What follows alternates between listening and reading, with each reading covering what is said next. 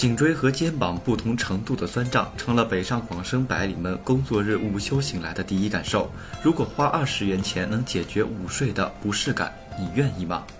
在北京和上海多处办公楼中推出了共享床铺，刷爆了朋友圈。这种共享床铺采用了太空舱式的外观样式，长度二点一米，内设阅读灯、通风器以及 USB 接口，并向用户提供一次性的床上用品。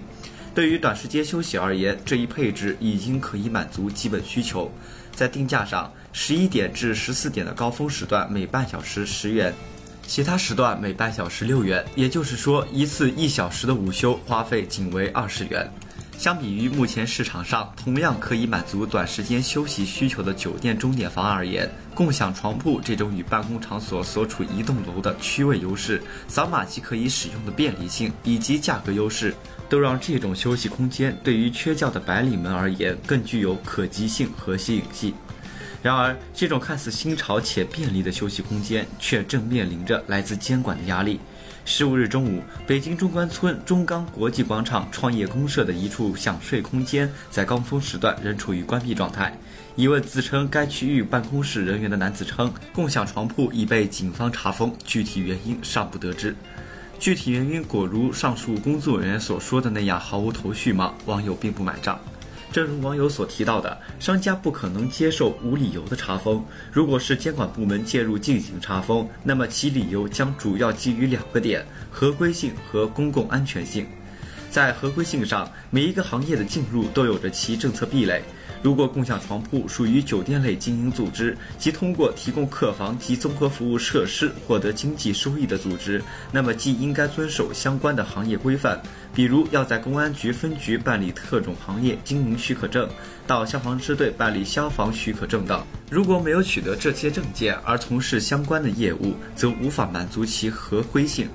公共安全性上，目前的共享床铺似乎也的确很难达标。尽管舱内设有紧急按钮，舱外也配有摄像头，但这仍与通常配有管理维护人员、保安和较完善的应急方案的酒店有很大的差距。这种扫一扫即可入住的模式，让任何人都可以无门槛、无管理的进入和使用这些床铺。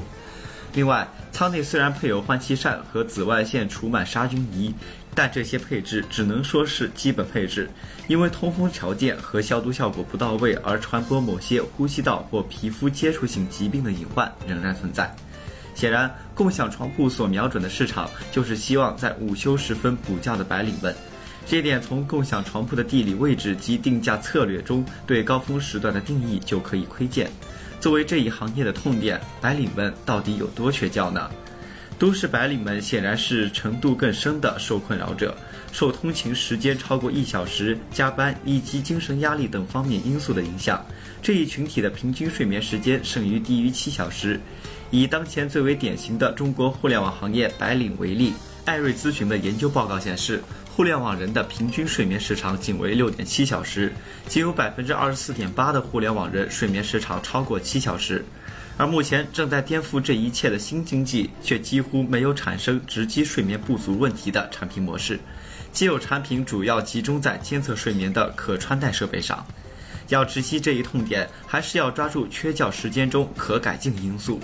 一天二十四小时不可改变，都市通勤时间改变难度大。可以说。共享床铺模式抓住了为数不多的几个可改进因素之一——午休。利用午休时间补充睡眠，减缓缺觉造成的疲劳感，避免工作效率下降以及出现健康问题，是白领们的一个基本应对策略。事实上，大部分公司还是给出了较为充足的午休时间，问题在于场地的缺乏。根据研究报告，百分之六十一点五的互联网员工表示企业提供了午休时间，但仅有百分之四十五表示企业提供了休息场所。伏案小气候，颈椎和腰椎的不适感显然降低了午休对白领们的效用，因而提供休息场所就成了解决这一痛点的必经之路。只要白领们缺觉和午休场所不足的问题仍然存在，这种共享休息空间的模式就仍有一片体量巨大的潜在市场。因此，尽管共享床铺目前在个别区域被泼了冷水，出现了被查封这样的业态危机，但强劲的市场需求仍然在为该模式的存在合理性做背书。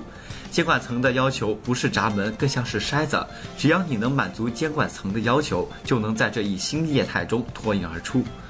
除了监管部门所关注的合规性和公共安全性之外，共享床铺另一个引发争议的在于，共享床铺究竟是共享经济的又一张新面孔，还是化了妆的租赁经济？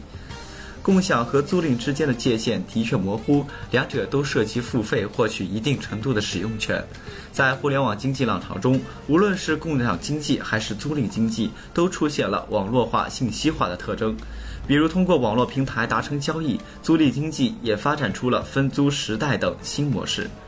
但就参与主体之间的关系而言，共享经济和分时租赁仍有不同。共享经济在本质上是对等经济，也就是说，参与主体之间是对等的、去中心化的。类似于电商中经常提出的 C to C 模式，淘宝其实是小 B 二 C，其目的也在于互相分享既有资源。举例而说，爱彼迎房东与住户之间的关系并非单向的，住户也可以通过共享自身的住房而成为房东。当爱彼迎房东的目的在于让住房内置空闲空间得到盘活，从而产生价值，而非新增专门用于盈利的空间。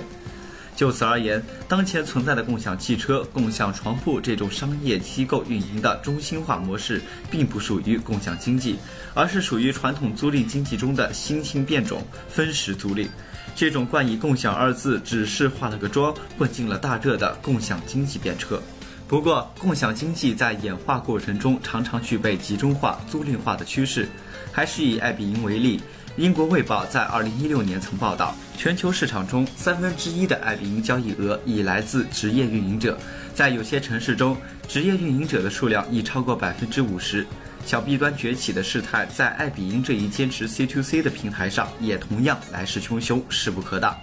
退一步而言，市场关注点仍在于新模式对市场需求的回应能力。即使不是真正的共享经济，只要能直击痛点，仍然能获得市场的认可。如果能得到监管部门的认可，并尽早产生行业标准，与共享床铺相关的舱体制造、舱体材料也同样能产生产业热点，产生波长更大的带动效应。